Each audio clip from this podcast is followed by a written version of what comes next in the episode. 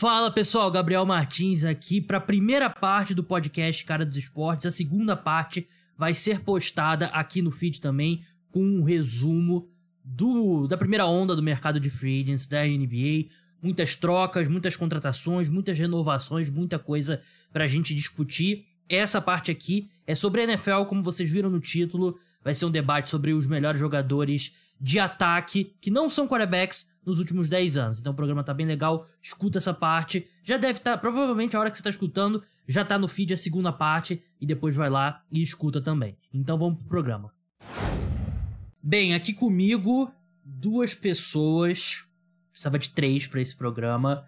E assim, gosto muito de fazer podcasts com, com João Eduardo Dutra, Rodrigo Moisés. São jovens, me mantêm jovens, me mantém aí sabendo o que, está acontecendo, o que, que a garotada tá pensando. Mas pro programa de hoje, eu preciso de pessoas que, assim como eu, que estejam nessa, nessa estrada há algum tempo. Um conselho de anciões, caso vocês queiram definir melhor dessa forma, porque a gente vai falar dos melhores jogadores de ataque nos últimos 10 anos na NFL não quarterbacks. Meu objetivo inicial era melhor não quarterback, ponto, incluindo defesa. Só que, conversando com um amigo, ele levantou um ponto que é importante. O Aaron Donald acabaria com a brincadeira. O Aaron Donald simplesmente tá no nível que ele seria o campeão. Então, eu defini aqui nessa pauta bem com cara de off-season da NFL, off-season de verdade.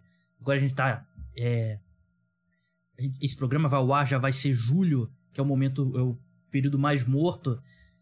E é o momento que os hosts de podcast ganham seu, o seu dinheiro. Quer trazer, inventar discussões. E é o momento que eu mais gosto do ano, porque permite a gente fazer debates como esse. Então, como eu falei, convoquei duas pessoas que eu sei que acompanham NFL há muito tempo.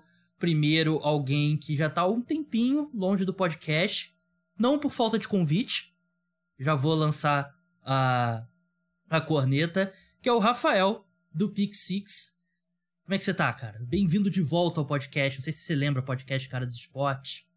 Conheço, já, já, já ouvi falar, já, já vi reportagens sobre. Vai, vai sair daqui a pouco o especial da última participação, né? Que já tem um tempinho. É, década. Aí vai, vai, vai ter a, a, as entrevistas, assim, fechado, contando das 57 vezes que eu recusei o convite. Mas nenhuma delas foi. Todas foram por motivos plausíveis. A última, por exemplo, foi no final de semana do Dia dos Namorados. Mas eu fiz a ressalva. No... Eu fiz a ressalva do convite. Cara, se você for solteiro, você pode participar do programa. Pois é, pois é. Mas feliz de estar de volta, o assunto é divertido. Eu também gosto muito dessa época de que, que a discussão, às vezes durante a temporada, os podcasts eles ficam até um pouco chatos, ser bem sincero, porque às vezes a rodada é ruim e o podcast tem que discutir a rodada. É. Aí você vai ver uma discussão de um. Eu ia dar o um exemplo de um Browse Panthers, mas dependendo do que acontecesse ano, um Browse Panthers pode até ser interessante.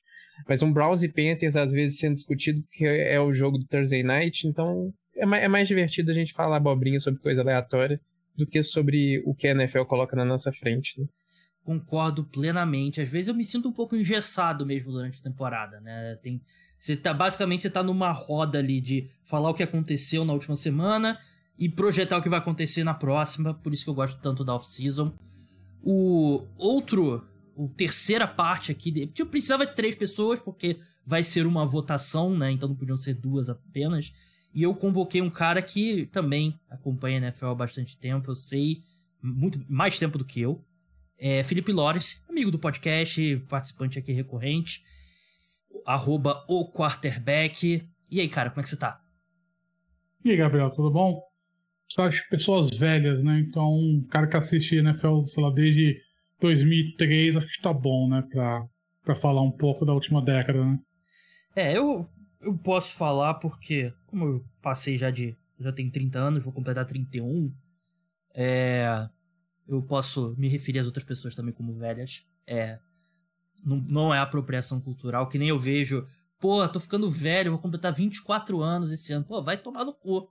Porra, falar um negócio desse na minha frente. Mas enfim, É... Programa de hoje, aí como eu falei, a gente vai definir. O, só a claro. discussão eu, sobre ser velho, eu acho que a partir do momento que você já pode falar do jogador como o garoto, Verdade. é quando você já tá velho. Quando, é... quando o jogador é draftado e você já é mais velho que já é mais novo que você, você já é velho, cara. Não, não tem isso, não. Eu lembro que o primeiro momento chocante para mim nesse sentido já aconteceu já tem um tempinho que foi o. Foi quando o Robert Griffin foi a segunda escolha geral do draft.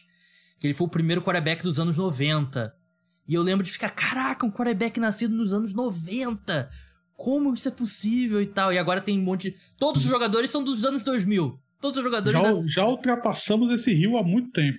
É, muito tempo. eu tava ouvindo uma entrevista hoje do Kayvon Thibodeau, nasceu em 2000. Ah, então, cara, como é que.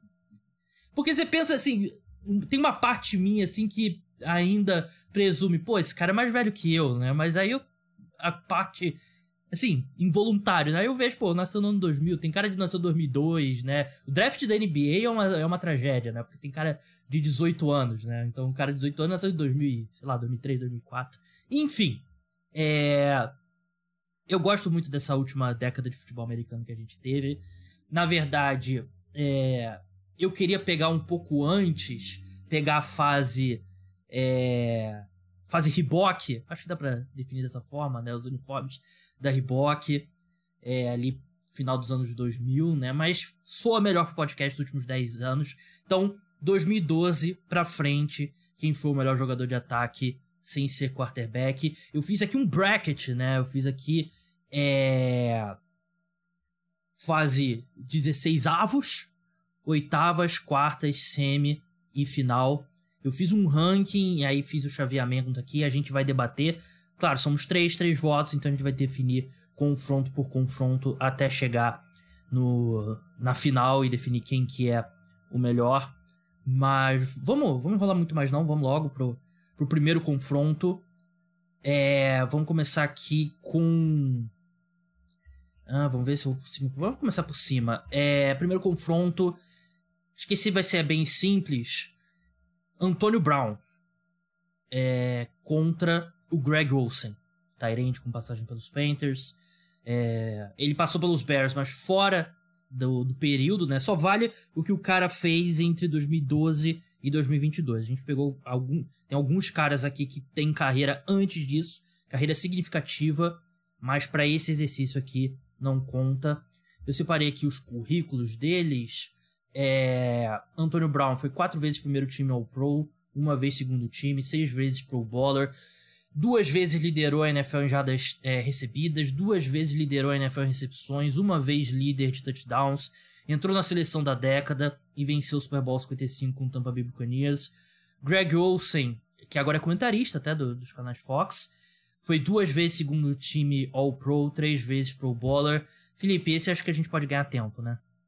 Esse não pode ganhar tempo. O Greg Olson ele teve algumas temporadas boas, né? Principalmente aquela temporada em que o, que o Panthers chegou no Super Bowl, mas ele nunca foi a principal arma do, do Carolina Panthers, né? Ele sempre foi um jogador bom, cara, que, que aparecia bastante, mas nunca foi a referência daquele ataque do Panthers. Enquanto que o Antonio Brown, durante muitos anos, nessa última década, ele se posicionou como o melhor recebedor da NFL. Tirando a questão mental dele, né, que nesses últimos anos pode afetar um pouco a percepção de quem está vendo né, o Antônio Brown, está vendo o que ele fez né, anteriormente. Ele, ele, ele, ele, durante um período de tempo, ele foi o melhor recebedor da NFL. E o, o próprio Mike Tomlin, ele, ele falou num podcast recente chamado The Pivot, que foi muito bom, uma entrevista muito boa que o Mike Tomlin deu para o Ryan Clark e para outros seis jogadores. Ele falou que o Antônio Brown, para ele, era o jogador mais sem medo que ele já viu jogar, que ele já treinou. Um recebedor que não tinha medo de partir para jogada, um recebedor que não tinha medo de partir para o contato, que isso fazia dele, por exemplo, um ótimo retornador de punch, que ele disse que foi o melhor retornador de punch que ele já teve lá no Steelers. Então é um jogador que é, é completamente em cima da média e nesse confronto com o Greg Olson fica até chato pro Greg Olson, né? Pro coitado. Não dá para dá para comparar muito o que, que os dois fizeram. É, o, o Greg Olsen até acho que ele é um cara que ficou por um tempo significativo ali na discussão entre os cinco melhores tarentes da NFL. Ele era um recebedor muito bom, como bloqueador, nem tanto. Mas é isso, né? O Antônio Brown tá muito acima. Vai ser interessante. Não sei se vai ser. Acho que não é interessante porque vai envolver o extracampo, né? E a gente aqui tá falando do jogador, né? Mas, Rafael, como é que você acha que vai ser a discussão do Antônio Brown quando chegar a vez dele pro Hall da Fama, né? Porque teve um período ali que ele tava caminhando para se alinhar com os grandes wide receivers da história da NFL. Os números dele são muito, muito expressivos. Mas vai ter a questão extra-campo. Será que é. ele pode ser um cara que fique. Acho que ficar de fora vai ser difícil, né? Mas isso vai pesar contra ele, né? É, é muito complicado, porque assim. A gente tem dois, só colocando dois em perspectiva. O Greg Olsen, ele acabou de virar o principal comentarista da Fox é. nos Estados Unidos, um cara super. Eu gosto muito dos comentários dele. A última vez que a gente viu o Antônio Brown, ele saiu do campo sem camisa, praticamente mandando todo mundo tomar no cu. É. Desculpa, pode falar a palavra? Eu já falei aqui nesse programa, então pode, tá liberado. O... Então, basicamente isso, mas eu acho que. Cara, eu acho que não tem como você colocar, você tirar um cara do nível do Antônio Brown do, do Hall da Fama. Eu acho que é injusto com. Sei.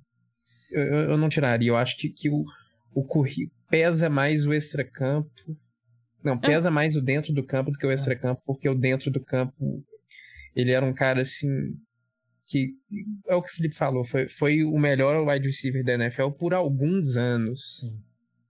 É, ele pegou ali o bastão do Calvin Johnson, né, e, e ficou bastante tempo, né. É o caso do Terrell Owens, né, Felipe? Tem um ponto também que, como você tem esse espaçamento de tempo de cinco anos entre o jogador se aposentar e ele ser elegível para o da Fama, as coisas ruins, assim. Porque o, o, o problema do Tony Brown é que ele é porra louca, né? Ele, ele, ele, ele é dói da cabeça, mas assim, não é um cara. Não é um, não é um. Assim, a gente não tá falando de um cara que cometeu crimes, um cara que. Né, não é questão do, daquele safety do New Orleans Saints, por exemplo, que com certeza ele ia entrar no Roda Fama, mas não vai entrar por conta de questões extra-campo de estupro. É outra, é outra questão. Então acho que você tem uma, essa questão de cinco anos, esse espaçamento, que diminui um pouco essa questão, essa, essa visão do, do que ele fez fora de campo, para focar um pouco no, no, nos aspectos dentro de campo. Eu acho que isso vai favorecer o Antônio Brown, salvo, claro, se ele começar, se ele continuar nisso, né? Se ele, se ele não se ele não desaparecer um pouco da mídia, né? Se ficar totalmente na mídia sempre, aí vai, aí vai pegar. Mas se, se der esse espaçamento de tempo, favorece os jogadores que tiveram essa carreira um pouco conturbada, exatamente como o Terrell Owens citou. É. Vamos seguir agora. Antônio Brown avança para as oitavas de final. Ele vai enfrentar aqui. É... Próximo confronto é entre o Tyron Smith, left tackle do Dallas Cowboys. Ele foi duas vezes primeiro time ao Pro, duas vezes segundo time, oito vezes Pro Bowl, tá na seleção da década. E ele encara aqui o Tariq Hill, wide receiver dos Chiefs, Três vezes primeiro time ao Pro, uma vez segundo time, seis vezes Pro Bowler. Tá na seleção da década também, venceu o Super Bowl 54. E só pra ressaltar aqui, não é. Eu não vou votar aqui sempre o cara que tem um melhor currículo e ah, o que o cara. Eu, vocês sabem que eu sou um cara de. muito de. leva em conta muito o ápice, né? Eu não sou tão fã dos caras que, que foram bons por muito tempo. Eu gosto dos caras que tiveram aquele auge dominante, né? Só pra fazer essa ressalva aqui. É, entre Tyron Smith e Tariq Hill, Felipe, quem que você vota? Eu voto no, no Tyron Smith, porque eu acho que ele, ele, é um, ele é um, assim, pra, pra linha ofensiva, em termos de Hall da Fama, é muito difícil. É uma, é uma eleição muito complicada para a linha ofensiva entrar no Hall da Fama, porque você tem uma fila gigantesca de jogadores que precisam entrar, você é um, é um, é um critério é tão ou mais é, é, é tão mais, mais criterioso do que quarterback, por exemplo. Eu acho que Torrance Smith é um daqueles, é um daqueles linha ofensiva que não tem muita discussão. Ele vai entrar para o Hall da Fama. Acho que ele, ele, desde que ele entrou na NFL, ele já se posicionou como um dos melhores left tackles da liga. Um cara que teve um momento, teve um bom momento durante essa última década. Um cara que sempre aparecia entre os melhores jogadores de linha ofensiva, entre as melhores notas do Pro Football Focus. Era um cara que sempre se destacava, um cara que o grande, o, o, grande, ele é o grande força motriz daquela linha ofensiva das Cowboys, é o grande motivo das Cowboys ter tido boas temporadas nas, nas, na última década foi por conta do Tyron Smith. Então acho que nesse sentido, apesar do apesar do Tyreek Hill ser um jogador muito explosivo, de ser um jogador que ainda está num nível muito alto, num, num, nível de jogo muito alto, ainda está ainda tá, ainda tem vários anos pela frente. Eu acho que né, em termos de última década, o Tyron Smith ele, ele supera o Tyreek Hill, na minha opinião. É, eu vou discordar de você, vou empatar essa votação aqui. Eu vou votar no Tyreek Hill. É. Assim. Em termos de, sei lá, de talento, acho que são dois jogadores similares. Né? Posições completamente diferentes, claro. Mas eu, eu concordo com o que você falou sobre o Tyron Smith, o talento dele e tal. Mas o que me pesa com ele, ele não joga uma temporada completa desde 2015 já. E ele quando tá em campo, ele tá, ele joga em bom nível, ótimo nível. Mas eu acho que tá começando a pesar um pouco essas ausências aí prolongadas dele e para mim o Tyreek Hill tem um impacto maior no futebol americano como como um todo. Por isso que eu voto no Tyreek Hill.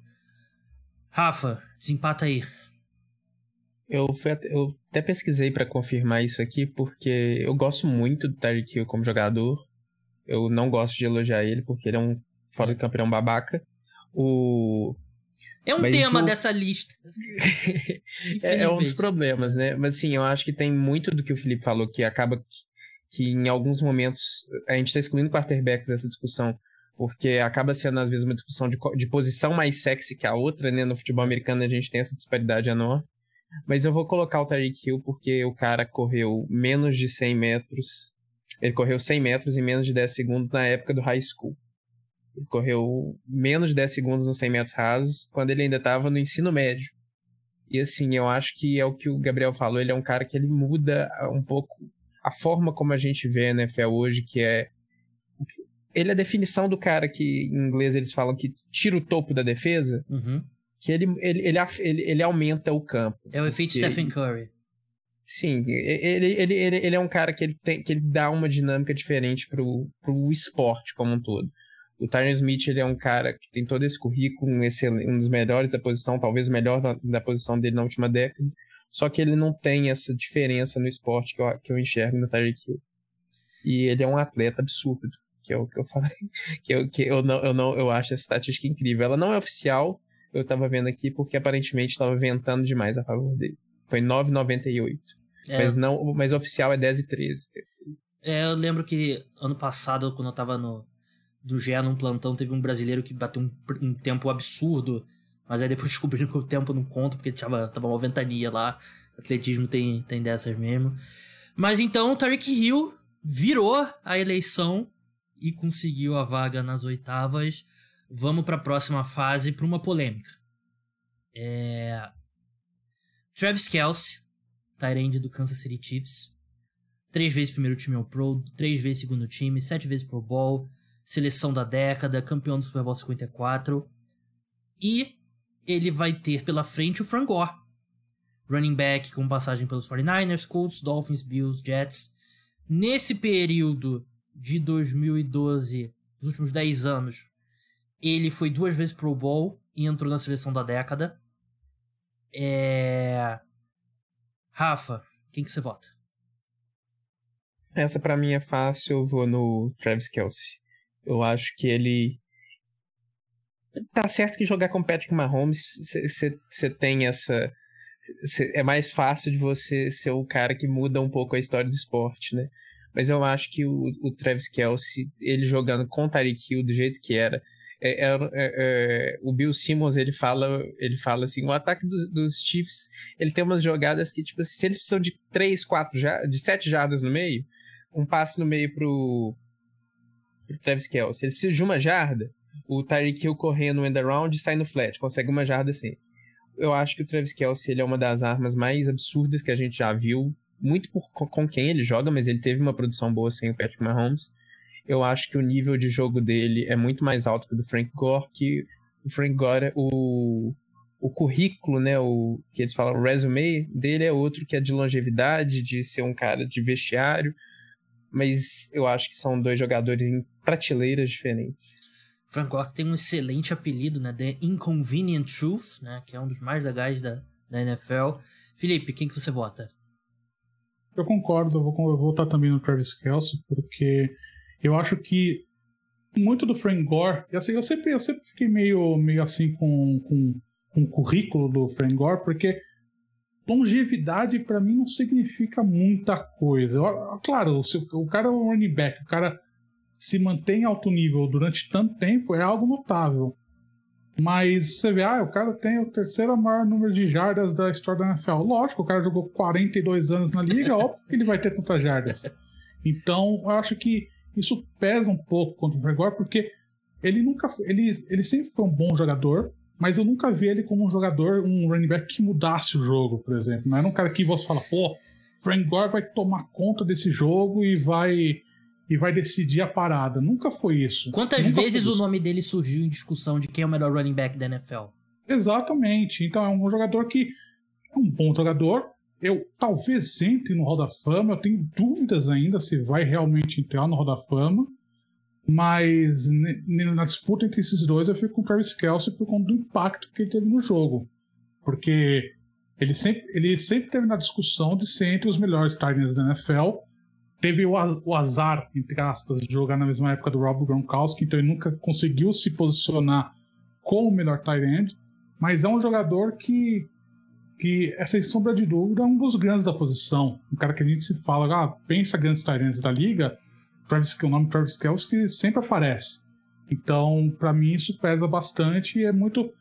É muito que você, muito que disse que ele é um cara que, apesar de estar tá jogando com o Patrick Mahomes que, e que ajuda, ele, ele antes disso, quando era o Alex Smith, o quarterback do Chiefs, ele também já tinha uma boa produção. Ele era a arma preferida do, do Alex Smith lá no Chiefs. Então, um cara que tem uma boa produção, um cara que é altamente confiável, teve um, um ápice maior, né? Eu acho que um, um, pico da carreira foi maior do que o do Frank Gore, então para mim isso pesa bastante nessa, nessa disputa. É, e eu quero saber, Felipe, se esses argumentos de longevidade que você disse, que para você você não entende como, por que, que é usado como argumento, valem pro Tom Brady também. Tom Brady é quarterback de sistema, aí, né? Aí, aí, quarterback é de sistema confirmado. É, o, a, a, abertura do documentário System QB vai, o, o, vai ser esse, esse, documento, esse relato do Felipe. é, eu achei que ia ser polêmico, porque sempre. O pessoal é meio estranho no Twitter em discussão sobre o Frank Gore. Eu concordo plenamente com o que vocês falaram. Para mim, o Frank Gore. É, primeiro que nessa discussão especificamente, tira os melhores anos dele, né? Que os melhores anos dele foram pré 2012, né? E ele sempre foi um running back bom, né? E pra mim ele vai entrar no hall, do, hall da fama dos jogadores bons. Não no, no hall da fama de verdade. Para mim, eu, eu, ficaria em dúvida se ele. Assim, eu acho que ele vai entrar porque ele. O currículo dele, ainda mais conforme a gente vai se afastando da carreira, você vai olhar os rankings de jardas, essas coisas pro running back, ele vai estar sempre lá no topo. Mas, assim, eu acompanho a NFL foi NFL maior parte da carreira dele. E ele, o nome dele nunca surgiu numa discussão de quem é o melhor running back da, da NFL. Eu sei que muita gente gosta dele. Tem uma torcida grande do 49ers no Brasil. Mas. Então 3 a 0 aqui pro Travis Kelsey. Ele avança. O próximo, Marshawn Lynch contra Mike Evans. Marshawn Lynch, nesse período, primeiro time ao Pro uma vez, segundo time ao Pro também uma vez, três vezes Pro Bowl, seleção da década, duas vezes liderou a NFL em touchdowns, é, Super Bowl 48 foi campeão. Mike Evans, uma vez segundo time, quatro vezes Pro Bowler, ganhou o Super Bowl 55. Ele tem nove, nove temporadas, oito temporadas na carreira, todas elas com mais de mil jardas, que eu acho que é um feito bem considerável para um, um wide receiver.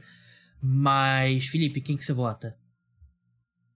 Essa foi a primeira que eu realmente fiquei, hum, sabe, eu pensei, hum, tem que pensar um pouco mais nesses dois. E aqui eu, aqui eu, eu vou dar vantagem pro Marshall Lynch.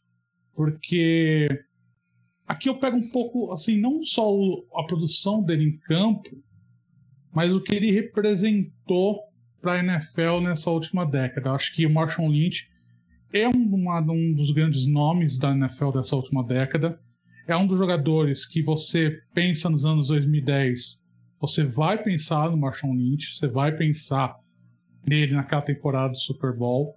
Então acho que é um cara que marcou a NFL, um cara que foi um dos grandes, um do, uma das grandes peças daquele ataque do Seattle Seahawks que ganhou o título. Um cara que teve um bom momento de carreira nessa última década, um cara que teve bons números, teve boas, boas conquistas como jogador. E acho que nisso ele leva um pouco de vantagem sobre o Mike Evans, porque o Mike Evans ele, ele, ele é um bom jogador, eu acho que ele é um bom wide receiver, mas eu sempre fico com a impressão que o Mike Evans ele nunca conseguiu ultrapassar de um nível. Assim, eu nunca vi, eu nunca, eu nunca eu tenho dificuldade de ver o Mike Evans como um dos grandes wide receivers da NFL, um cara que, cara que realmente se torna referência na posição e isso, isso me incomoda um pouco, porque é um cara que é bom, um cara que é consistentemente bom, mas assim, eu nunca vejo, ah, o Mike Evans vai decidir o jogo, o cara que vai marcar o ataque do Tampa Bay Buccaneers. Então, isso pesou um pouco na, na minha avaliação. É, eu vou com você também, eu vou com o Marshall Lynch, eu acho que o ápice dele é um pouco...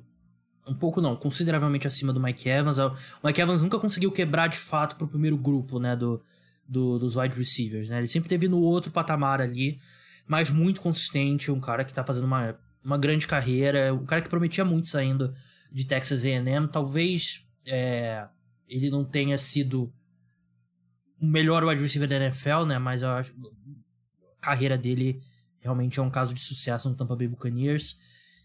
Rafa, você seria voto vencido de qualquer jeito, mas quem que seria só para constar aqui na cédula? Não, só fazer dois comentários, eu acho que um sobre cada. Acho que o Mike Evans é muito isso que vocês falaram. A gente tem, sempre tem na NFL uns às vezes são cinco, às vezes são três, às vezes são dois, às vezes é um. E a gente fala assim: ah, esse cara é o melhor wide receiver da NFL e você não tá errado.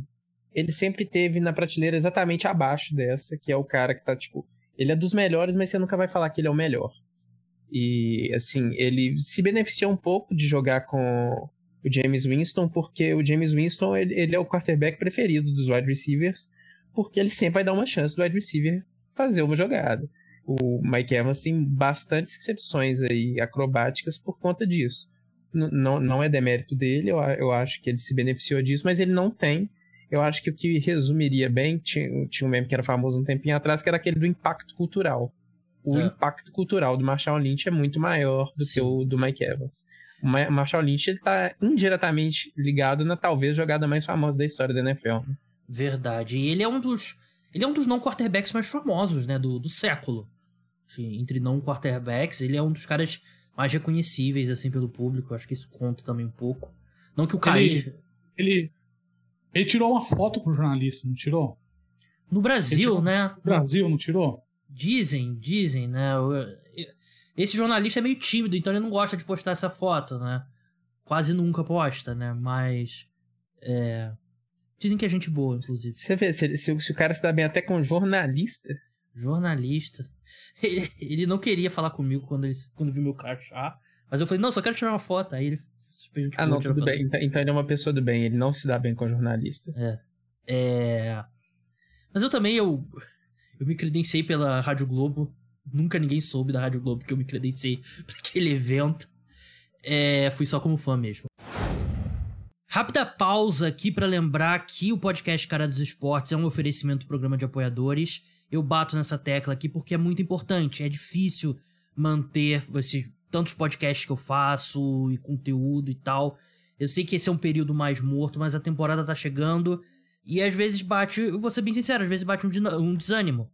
Não sei, é. Assim, eu quero muito continuar. Eu já falei aqui que eu tenho esse sonho de, do podcast, eu poder viver do podcast, eu não ter que me preocupar com outras coisas, eu poder me dedicar a produzir conteúdos para vocês. Mas para isso eu preciso de mais apoiadores. Então, se você pode, 10 reais por mês já dá direito para você a podcast extra semanal, as newsletters. E você vai estar tá ajudando o podcast Cara dos Esportes a ficar no ar. É muito importante que a gente aumente o número de apoiadores. É, precisa aumentar, não é suficiente, infelizmente. É, eu quero muito continuar com o podcast Cara dos Esportes. Eu quero muito continuar com esse trabalho. Mas eu preciso da ajuda de vocês. Então, se você puder Link tá na descrição, você pode pagar pelo PicPay com seu cartão de crédito ou por Pix também. Link na descrição vai te explicar tudo direitinho para você, é, se você quiser, é, você puder ajudar. Então é isso, vamos voltar pro programa. Vamos pro próximo jogo, próximo jogo, próximo confronto aqui. Acho que é um que a gente pode até. Vou, vou acelerar em alguns aqui que eu acho que é bem óbvio, ao menos que vocês é, votem ao contrário.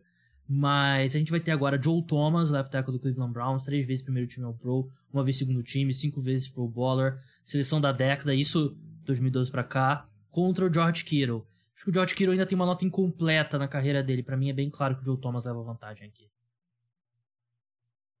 É, o Joe Thomas eu acho que tem uma grande vantagem. Um cara é um daqueles.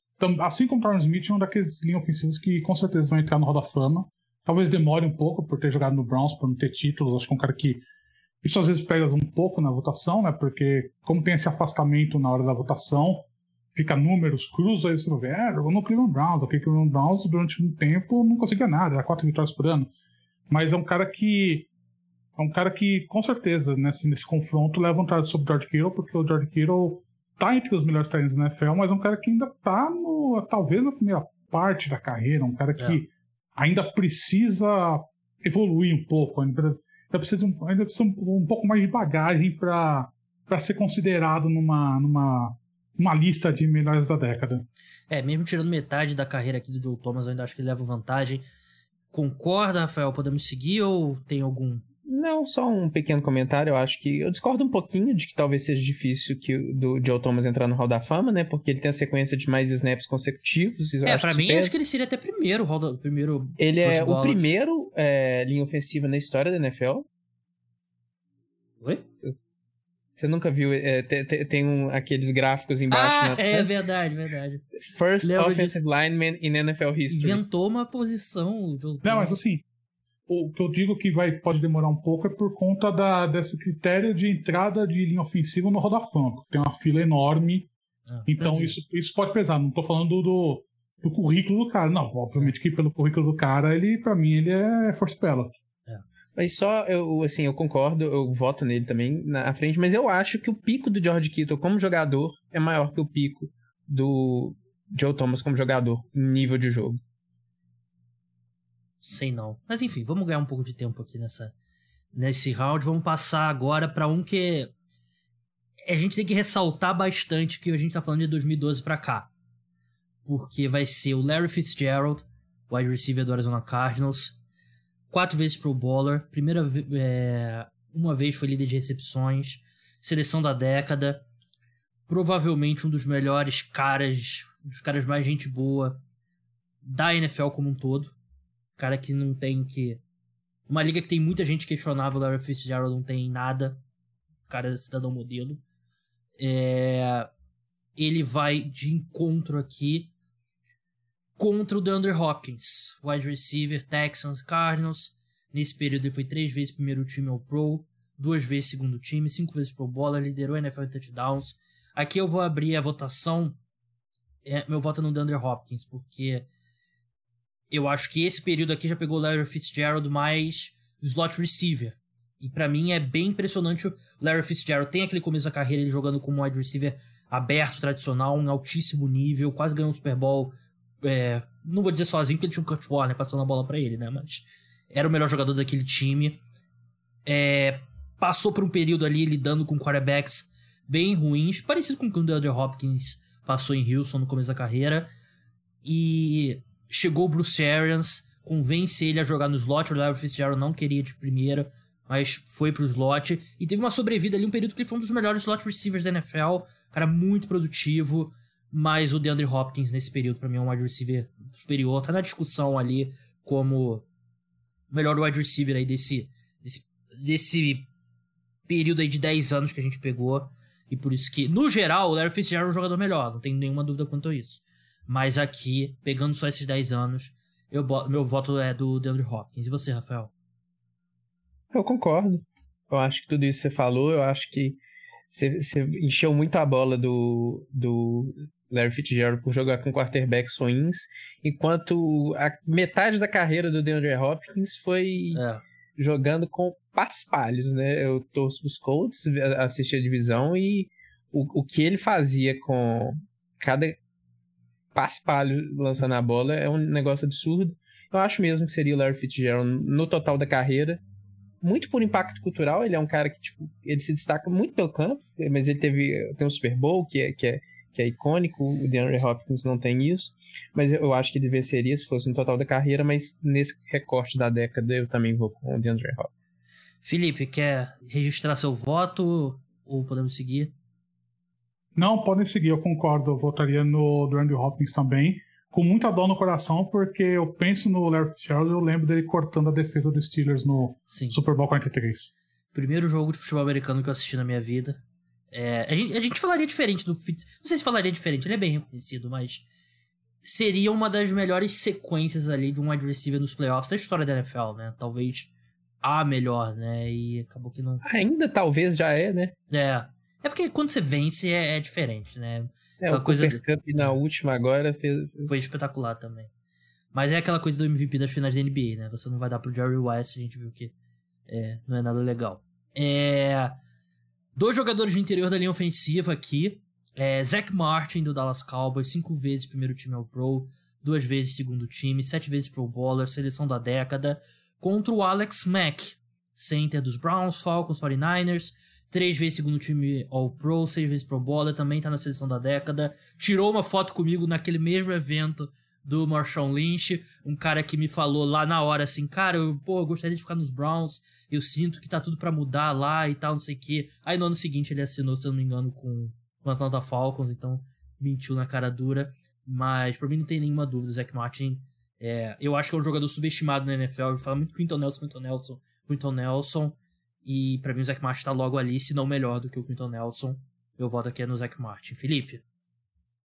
Eu também voto no Zac Martin. Acho que a avaliação de trabalho de linha ofensiva interior é muito difícil né, de, ser, de ser mensurada, porque é uma posição que não aparece muito, mas no caso do Zac Martin, por conta do, do ápice dele, por conta da força que ele tinha, né, por conta do, do, de toda, do, toda a visão de jogo que ele tinha, ele era um cara que aparecia bastante, um cara que se destacava nos jogos e assim jogava do lado né, do, do, do Smith, um cara que teve um ápice muito forte, teve um ápice muito alto, mas também é um cara que a, caiu muito, né? um cara que vem caindo por conta de lesões, por conta de toda a questão de, do desempenho da linha ofensiva, do, como todo do Dallas Cowboys caiu muito nos últimos anos, né? então um cara que vem sofrendo com isso, mas o ápice da carreira dele, para mim, foi muito mais alto do que o Alex Mack. Isso, para mim, contou nessa, nessa disputa.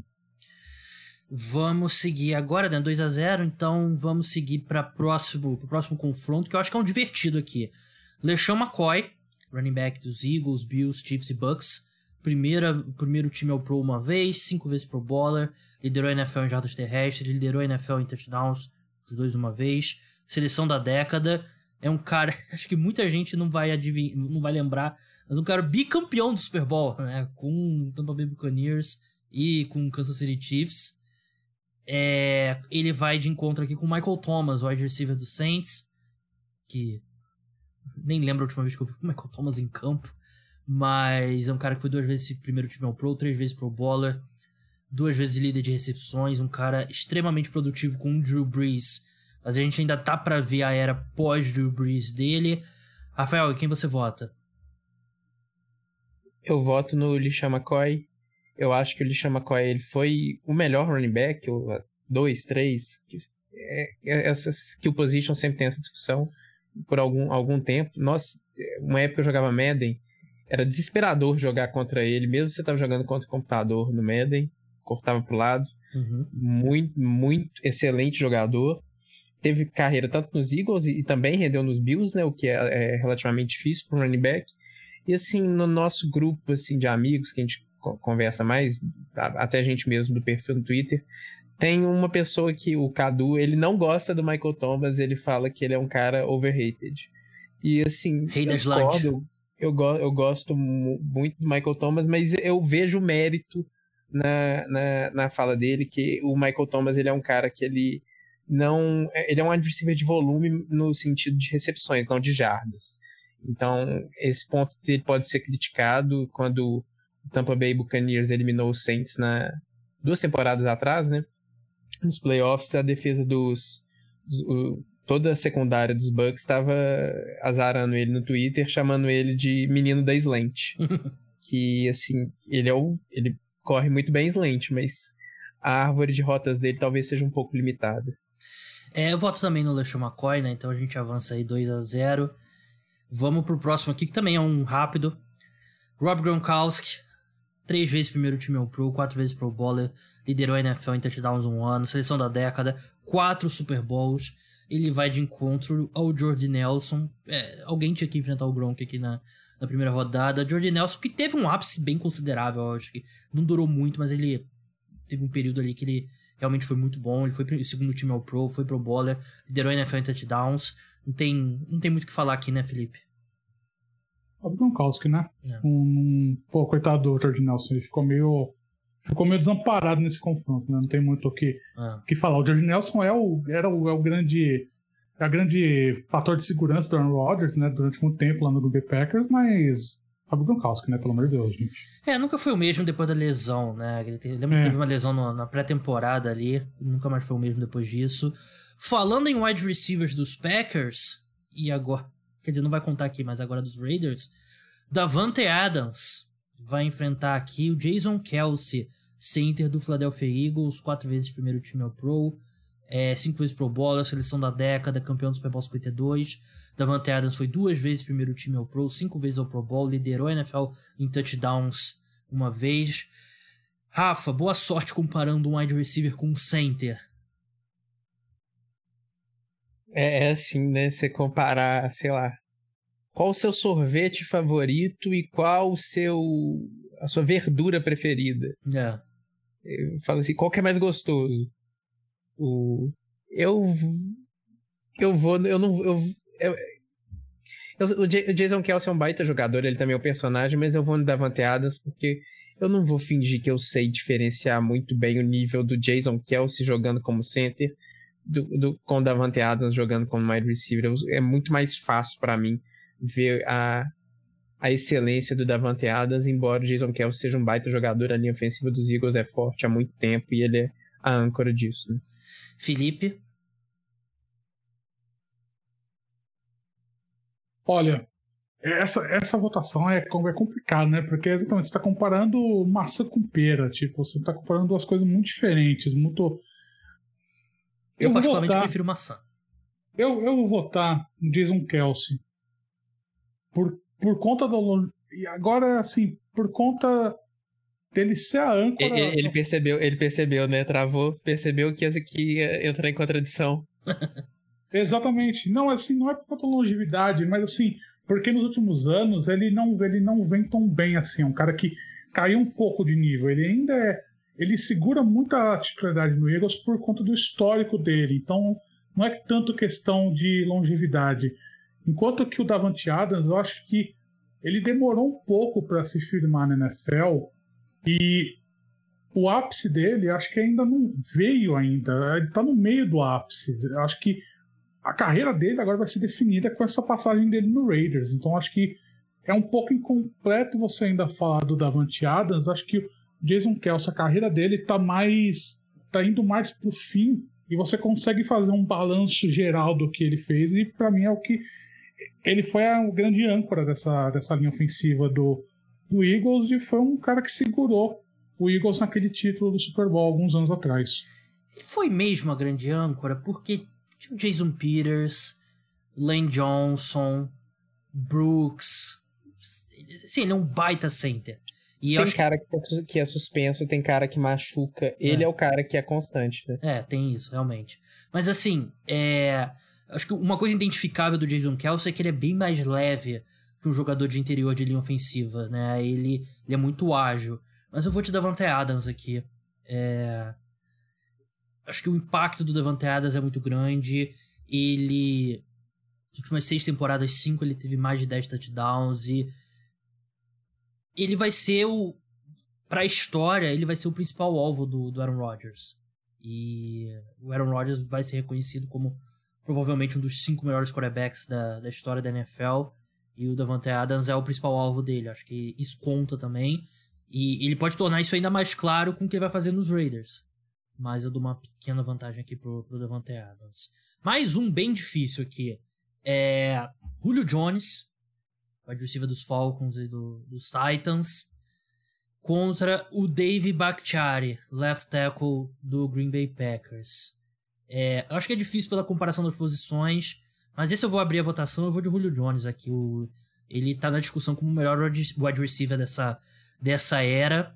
E acho que o, o final tá sendo um pouco melancólico, mas o ápice dele, para mim, não tem muita discussão em relação ao David Bakhtiari, que também tá na discussão como o melhor left tackle da NFL atualmente, mas o, acho que o Julio Jones está em outro patamar. Felipe, concorda, discorda? Eu concordo, também voto no Julio Jones. Acho que a produção dele no Atlanta Falcons, com o Atlanta Falcons, sendo aquele time que nunca conseguiu, né? Nunca, nunca conseguiu se firmar. Foi, é, é vice-campeão do Super Bowl, né? Teve aquela virada tenebrosa que sofreu contra o New Patriots, mas é um, é um cara que sempre, sempre se destacou, mesmo quando os times não eram bons. Teve, sempre teve o Matt Ryan, que era um bom quarterback, que jogava a bola para ele, um cara que sempre conseguia ter bom espaçamento de campo. No ápice, no ápice, ele estava na discussão para ser o melhor wide receiver da NFL. Concordo que esse fim de carreira dele tá meio tá meio ruim, né? Muitas lesões, ele não consegue se firmar, mas no ápice ele estava naquela discussão de ser os melhores entre os melhores wide receivers da NFL. E para mim isso, isso tá uma vantagem contra o David Bakhtiari, que é um grande left tackle, mas acho que nessa, nessa disputa entre os dois fica um pouco fica um pouco ruim pro Bakhtiari nessa disputa. Vamos passar agora para o próximo confronto. Quinton Nelson, guarda do Indianapolis Colts, contra o Jamal Charles, running back primariamente dos Chiefs, né? Mas também teve passagem pelo Broncos e pelos Jaguars. Eu não tenho nenhuma memória do, do Jamal Charles no Jacksonville Jaguars. É, esse período de tempo corta um pouco a carreira do Jamal Charles, mas eu ainda vou dar vantagem para ele. Para mim, um cara. A gente fala muito, a gente usa muito a palavra subestimado, eu sou culpado disso também. Mas o Jamal Charles é subestimado, um dos, um dos melhores running backs ali da era dele. Então por isso que eu voto nele. É, Rafael, quem que você vota? Eu voto, você falou, o voto justificativa rápida. O Quentin Nelson, porque eu sou clubista. Ele é o único guarde que você vê highlight dele no Esqueci perfil da que você torce pros Colts. É, Felipe, desempata aí pra gente. Eu vou votar no Quentin Nelson. Acho que Porra! é um cara que. Ah! Eu vou votar no Quentin Nelson, porque eu acho que é um cara que. Eu gosto muito do trabalho de linha ofensiva interior, que consegue se destacar acima do que, do que se espera da posição. E o Quentin Nelson é um cara que no fim, do, no fim, no fringir dos ovos, a gente vai ver ele como talvez o melhor offensive guard da história da NFL. É desse nível que a gente tá falando. Então, para mim, um... Jamal Charles teve uma boa carreira, mas acho que Quentin Nelson ele já entrou na NFL como um dos melhores offensive guards, só vem aumentando ano após ano. Democracia é uma farsa. É... Vamos passar agora. Adrian Peterson contra Jimmy Graham, né? Outro aqui protocolar, né? O Jimmy Graham teve um ápice ali legal que ele chegou a esboçar uma briga ali com o Gronk, mas é Adrian Peterson, né, Felipe? Adrian Peterson, né? Ele, ele foi o melhor wide receiver da NFL, foi o último, o melhor running back da NFL, né? desculpa. É. O cara que foi o último running back a ganhar o prêmio de MVP. Último literalmente, que, que ele não... Último não... Li, literalmente, é. exatamente. Porque a gente não vai ver outro running back ganhando MVP nunca mais nessa liga. Então, não tem nem que para mim nessa disputa não tem muito o que falar. O Adrian Peterson ganha fácil. Rafa, alguma coisa a acrescentar?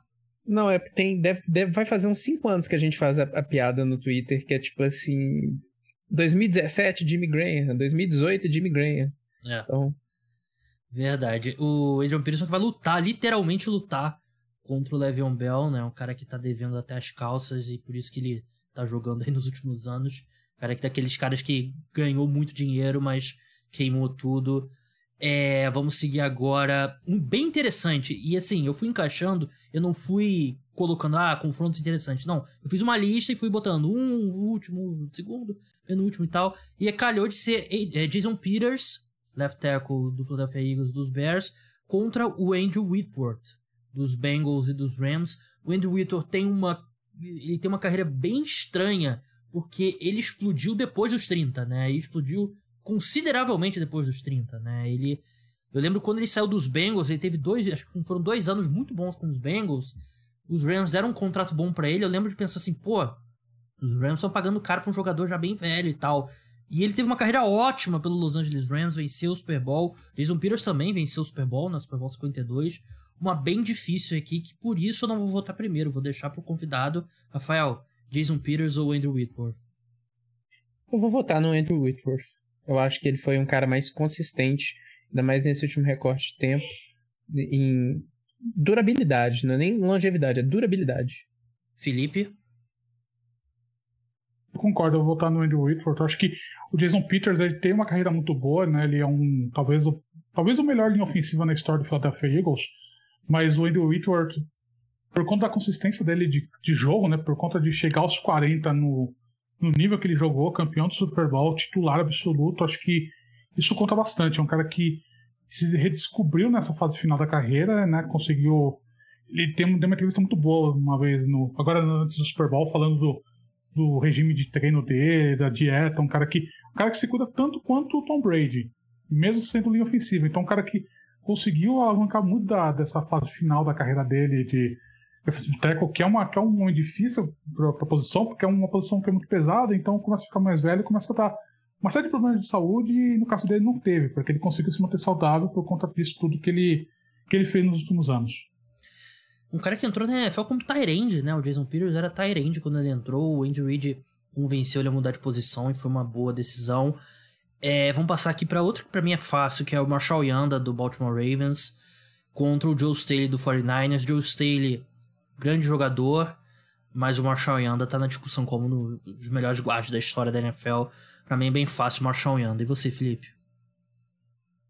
Eu concordo, acho que o Marshall Yanda ele é, ele é, indiscutivelmente um dos melhores guardas da história da NFL, um cara que também era uma, da, uma das referências da linha ofensiva do Baltimore Ravens durante muito tempo, então para mim ele é vantagem do Joe Staley, que sempre foi um bom offensive tackle, mas eu nunca vi ele como um dos grandes offensive tackles. Acho que sempre faltou passar um pouco de prateleira. Faltou plus a mais, né? 2 a 0 Marshall Yanda avança. É, a última partida aqui da primeira rodada, Le'Veon Bell contra Trent Williams. Quem que você vota, Rafael? Eu vou votar no cara que fez mais pela posição dele, né? O cara que prometeu que ia fazer uma mudança 100% não egoísta pela, pela posição dele.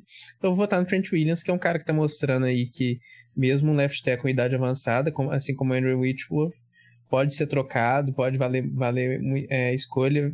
É um cara que se opôs ao Dan Snyder, então é um cara que lutou pela posição de jogador. Então eu vou com o Trent Williams. O cara que teve um tumor no cérebro que não foi identificado pelo departamento médico do Washington Commanders, né? Não é, não é um tornozelo que ele que tava ruim. Um tumor no cérebro que o Trent Williams e continuar jogando nesse nível realmente é, é impressionante. Mas não vou fazer meu voto ainda. Felipe, quem que você vota? Eu vou votar no Trent Williams também. Acho que o Le'Veon Bell, a... ele teve um bom momento da carreira, mas acho que não, não, se, sustentou, não se sustentou. E mesmo no ápice, eu não, não achei que foi um. Não, não considerava ele um dos grandes running backs da NFL. Ele foi um bom running back, mas não se sustentou. Enquanto que o Trent Williams ele se mantém como um dos melhores tackles, mesmo com todos os problemas, mesmo jogando durante muito tempo naquela, naquela draga que é o Washington Commanders. Então, é um cara que mudou de time, continuou mudando em alto nível. Então, acho que é um cara que, que tá acima, é acima da média para a posição também. Mesmo no ápice do Livion Bell, ele machucou muito também, né? Então foi um ápice daqueles que é meio recortado. Ele teve, sei lá, cinco anos, mas ele jogou dois e meio, três anos nesse período. É, eu vou. Eu, ser voto vencido nessa, então não vou. Eu, vou, eu teria votado no Le'Veon Bell. Eu acho que eu, o auge dele realmente me. Assim, running back, né? Vocês sabem minha, minha posição em relação ao running back. Mas o Le'Veon Bell era muito bom. Mas enfim, é, vamos para as oitavas de final agora. Primeira partida, Antônio Brown contra Tariq Hill. É... Eu vou de Antônio Brown aqui. Eu acho que Tariq Hill, de repente, com uma, uma boa carreira no Miami Dolphins, ele possa ultrapassar o Antônio Brown, quem sabe. Mas o Antônio Brown, para mim, em campo, ele, ele não tá muito para baixo na discussão dos melhores wide receivers da história da NFL. Ele não tá na discussão em si, mas eu acho que é um cara que a gente pode fazer um caso para ele como um dos 10 melhores da posição. Rafael, quem você vota? Eu falei, eu destaquei o, a velocidade de Terry Hill. Logo no, no jogo, que toda a polêmica contra os Jets, que o Antônio Brown saiu, ele falou que ele estava machucado, enfim. Aí alguém mandou um vídeo do que era ele correndo uma rota que ele deixa ele corre uma rota muito correta, assim. Ele corre a rota, o cara vai, vai tudo e falou assim com o pé machucado. Aí o próprio Anthony Brown tweetou isso, isso aqui é 100% técnica, tipo assim, meu pé realmente estava me matando aquele dia, não sei o que, saber o que fazer. Então eu acho que o, sem a velocidade, o Antonio Brown consegue ficar aberto mais do que o Tyreek Hill. O Tyreek Hill a gente já viu o Kansas City Chiefs sofrendo um pouquinho porque é, tinha como tirar o Tyreek Hill do jogo. O Antonio Brown no auge não tinha como tirar ele do jogo. É, então Antonio Brown avança, você teria votado diferente, Felipe? Não, teria votado no Antonio Brown também. Vamos passar agora para mais uma oitava de final aqui. Travis Kelsey, do Kansas City Chiefs, contra Marshawn Lynch. É um bem interessante aqui, Felipe. Vou deixar você votar primeiro. Hum, difícil, né? É. Eu tava fazendo essa, essa, tava fazendo essa bracket antes, né? Tentando ver os cenários possíveis. E nessa eu ainda peso um pouco pro Marshall Lynch por conta do personagem que ele é, por conta do, da importância que ele tem pra NFL. Mesmo achando que o Travis Kelsey, como jogador, como impacto do jogador, seja melhor. Mas aqui eu não tenho como dissociar o que, que foi o Marshall Lynch na última década como personagem, como figura da NFL e tirar isso só pegar o campo, né? Acho que acho que seria injusto com o que o Marshall Lynch representou para a liga. É, eu vou eu vou votar diferente de você porque assim, eu acho injusto com o Travis Kelce pelo fato do Marshall Lynch ter essa personalidade, a gente penalizar o Travis Kelce, que também tem uma personalidade, né? Um cara que é, claro, ele não tem impacto do Marshall Lynch, mas eu vou de Travis Kelce aqui para mim é simplesmente sim, é, é, o exercício, ele é o melhor jogador. Na minha opinião, ele é um, jogador melhor que o Marshall Lynch. Então, um a um, quem vai decidir é o Rafael. Eu vou, vou concordar com você, Gabriel. Eu acho que se a gente colocar no. Posso estar falando besteira se a gente colocar no papel, mas eu acho que também foi, teve mais anos Sim. de altíssimo nível o Travis Kelce que o Marshall Lynch. Então eu acho. E também o Marshall Lynch, a carreira dele, ele, ele jogou. Eu não vou lembrar se, tem, se parte da carreira dele pega antes do recorte de 2012. Pega, pega. A carreira do Travis Kelce pega tudo nesse período. É. Então eu acho que isso também é a favor dele, eu voto nele. É, perde, por exemplo, o Beast Quake foi 2011, né? Então já não já não conta, né? Perde, perde uma parte significativa da carreira é, do só, pé, é, é, só o Beast Quake. É. Né? E a foto que ele tirou comigo foi em 2014, então conta a foto também.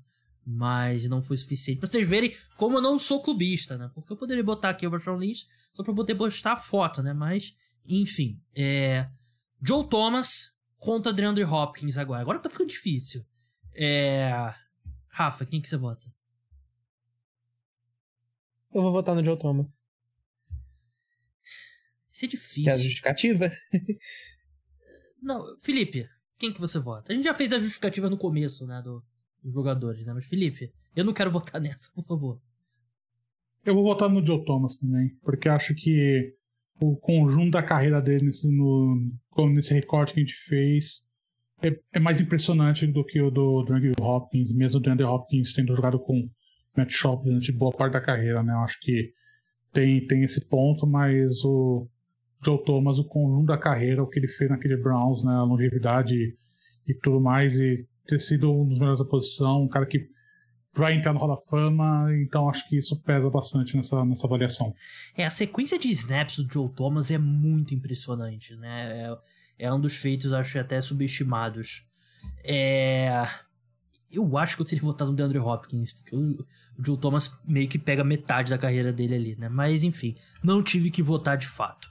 É, Zach Martin contra LeSean McCoy. Felipe, quem que você vota? Eu tô pendendo muito pro, pro jogador de linha ofensiva. Eu vou votar no Zach, no, no Martin aqui. Eu acho que também por conta deles. Por conta dele ter sido. Ele ter sido melhor na posição dele por mais tempo do que o LeSean McCoy. Acho que o ápice dele é maior do que o LeSean McCoy. Acho que o impacto dele no jogo no Dallas Cowboys é maior do que, do que o LeSean McCoy. Então, por isso que eu voto nele. É, o Zach Martin, ele tem oito anos na liga sete anos saudáveis e sete seleções All-Pro, né? Isso é, é impressionante. Ele poderia ser o Johnny Manziel no Dallas Cowboys né, naquela escolha. O, o filho do, do Jerry Jones convencer o contrário. Eu vou de Zach Martin aqui também. para mim, é guarde fantástico. O LeSean McCoy fantástico também. Mas o Zach Martin eu dou uma pequena vantagem. Qual seria o seu voto, Rafa? seria o Zach Martin. Ele é mais guarde que o LeSean McCoy é running back. É, e o LeSean McCoy é running back, né? E vocês sabem. É. Rob Gronkowski contra Davante Adams. Davante Adams passou ali no sufoco, né, na bacia das almas. Aqui, para mim fica complicado. Eu vou de Rob Gronkowski sem sem pensar muito. Acho que vocês concordam também, né? Sim, deixa. A gente ainda não. Curiosamente, a gente ainda não falou do Gronk. Deixa pra gente falar dele quando ele enfrentar alguma, algo que seja parelho. E assim, se deixar o Devanteado sem discussão é, é, é, é, forte, né? Verdade. Então Gronk avança. Vamos pro próximo aqui que a gente vai testar o clubismo do Rafael que é o confronto entre Julio Jones e Quinton Nelson. Bem difícil. Rafa, quem que você vota? Não, eu só quero votar por último. Eu vou ser deselegante. Então, Felipe, por favor. Hum. Voto no Julio Jones. Acho que acho que o conjunto da carreira do Julio Jones pesa nesse daí. Acho que o Quinton Nelson ainda vai mostrar bastante nos próximos anos. Acho que seria, seria até desrespeitoso com, com a carreira do Julio Jones passar o Quinton Nelson aqui. É, o Quinton Nelson entrou em 2016, né? E o. 2016, né? Ou 2018? 2018 foi 2018, o draft é. do, foi o draft que tava, tava pensando nisso hoje. Foi o draft que trocaram a terceira escolha pro, pelo é, pro Jets. Os Colts trocaram a terceira escolha é, com os Jets pela sexta e os, os Jets é, selecionaram o Sam Darnold. É, a totalidade da carreira do Julio Jones aqui eu tenho que dar vantagem para ele, né? E, o Julio Jones tá sete anos a mais na NFL e não é só. Não é coisa da longevidade. O Julio Jones é ápice mesmo, né? Ele, eu sei que ele pode ter um pouquinho de alergia ali na red zone, né? A tinta ali que eles, que eles botam ali para pintar pode dar uma, uma irritação no olho dele. Mas um jogador fantástico, então vou ter que eliminar o Quinton Nelson. Então você não teve que votar, Rafael. Não, mas eu acho que ápice por ápice eles são dos jogadores que a gente pode colocar assim, vão lá, mesmo nível, mas eu acho que é justo passar o Julio Jones porque ele tem uma década mais com. Ele tem mais anos nesse período. Vamos avançar agora. Adrian Peterson contra Andrew Whitworth. Rafael. Eu vou votar no Adrian Peterson, porque eu acho que ele é o. Putz, se bem que 2012 entra, né? O, o MVP. MVP. MVP dele entra. Mas perde um pouquinho de, dele ali atrás. Ah. Mas é... O, o, último ano dele foi... Dois, qual foi o último ano dele de produtividade? Foi 2014 ou 2015, né? Ele teve um ano mais ou menos com... Foi com Commanders? Pô, mas ele é... teve três anos mais ou foi. menos com Commanders, né? É, mas, porra... Foi o MVP, né? MVP é foda de bater no eu ia falar que ele foi o último running back que, tipo, foi aquele cara, mas esse corte na, no meio da. Porque perde alguns dos principais. Perde o ano dele com o Brett Favre, né? Que é o melhor ano da carreira dele. Um quer dizer, tirando o MVP. Eu vou colocar, eu vou votar no Andrew Whitworth. Eu acho que o, tem muito nome nesses, de, nesses intervalos de 10 anos aí do Andrew Peterson. Tem, tem, tem um MVP, claro, mas tem muito nome aí nesse meio tempo. Eu vou de Adrian Peterson. Eu acho que, mesmo levando em consideração que tira alguns, alguns anos da carreira dele, é, entra o MVP, entra os dois anos que ele liderou a NFL em o ano que ele liderou a NFL em touchdowns, ele, ele foi três vezes All, all Pro nesse período. Eu vou de, de Adrian Peterson aqui. Felipe, desempata a gente.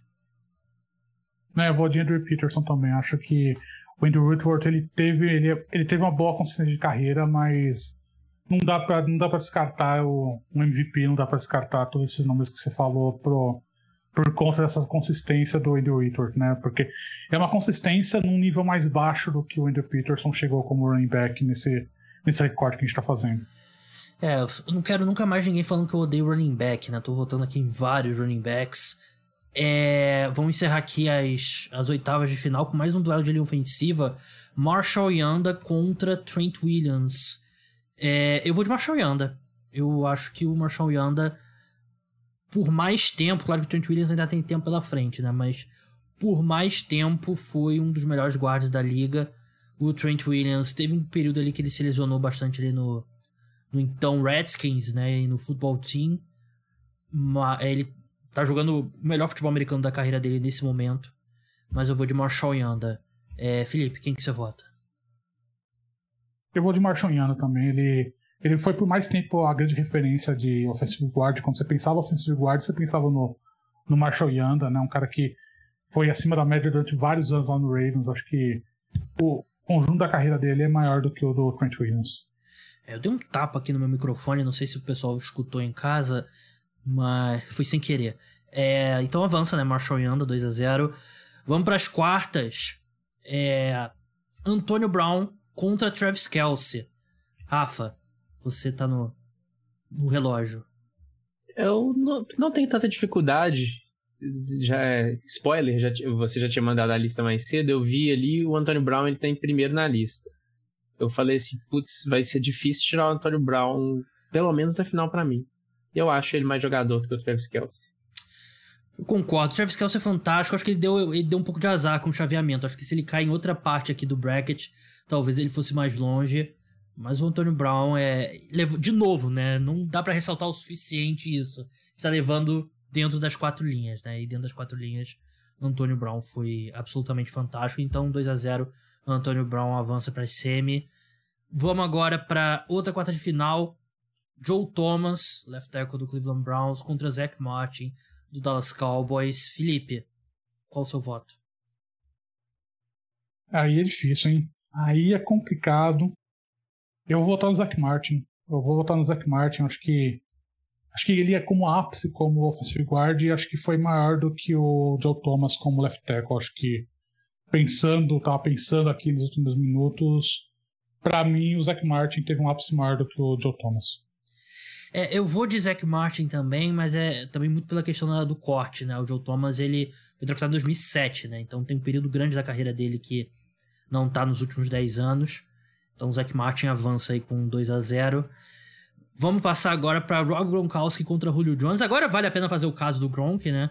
Três vezes primeiro time, quatro vezes Pro Bowler, liderou a NFL em touchdowns, quatro Super Bowls, aposentado recentemente. Quem que você vota, Rafa? Não, não tá aposentado, né? Ele, ele não, quer, que... ele, ele não quer treinar no verão. Ele já deu uma emagrecida boa. Se você ver a última foto que ele postou, ele já tá bem mais magro. Se o Tom Brady ligar para ele em novembro, quando tem menos coisa pra fazer nos Estados Unidos por causa do inverno, vem pra Flórida, fica aqui na minha casa, o quarto do Antônio Brown tá, tá disponível. Tá, ele vai. Tem que passar uma tinta aqui, mas dá pra. passar uma tinta, né? Tem, tem uns buracos na parede, acho que é soco. É. O... Mas enfim, eu, eu voto no, no Gronk. Deu, deu uma pane mental aqui, é, era essa pergunta, né? É, Gronk e Julio Jones. Ah, não, não, não, não. É que eu tava falando que ele não tava aposentado. Desculpa. É. Eu, eu, sabia que eu tinha perdido o fio da meada. Eu vou votar nele, mas assim, eu acho que ele não tá aposentado. E assim, o, a gente falou de impacto cultural, eu falei de impacto cultural em alguns momentos. Eu acho que o Gronk é o jogo e o impacto cultural. Sim, é. Gronk pra mim é o melhor talento de todos os tempos. É, eu sei que ele não tem os números de Tony Gonzalez, de Antônio Gates, né? Mas é, é o ápice dele, né? Ele foi um ele não só Tyrande, né? Mas foi um dos jogadores mais dominantes da NFL. Então eu voto no Gronk aqui. Teria votado em quem, Felipe? Teria votado no, no, no Rob Gronkowski. Acho que por mais que a carreira do Julio Jones seja muito boa, ter tido um ápice em que ele é considerado um dos melhores wide receivers da NFL, Rob Gronkowski é o melhor tight da história da NFL. Ele foi o melhor tight da NFL durante o tempo que ele jogou no Patriots.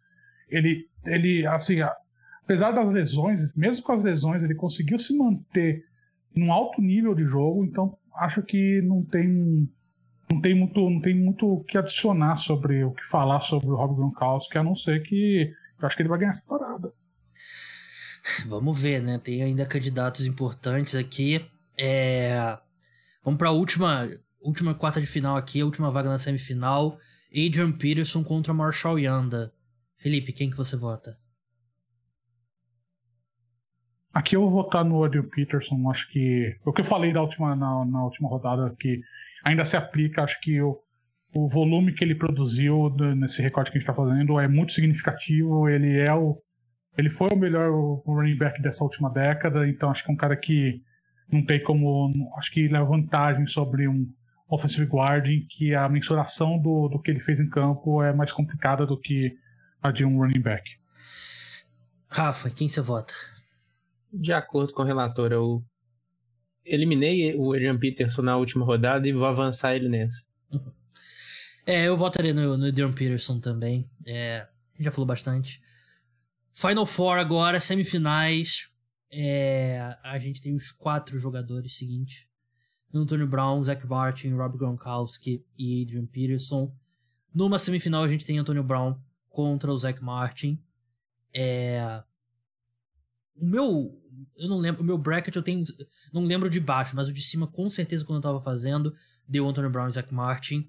Há quem diga que o Zach Martin deu sorte no, no chaveamento, mas eu discordo. Né? O Zach Martin, para mim, de novo, para mim, um cara subestimado pelo nível de atuação dele há tanto tempo já.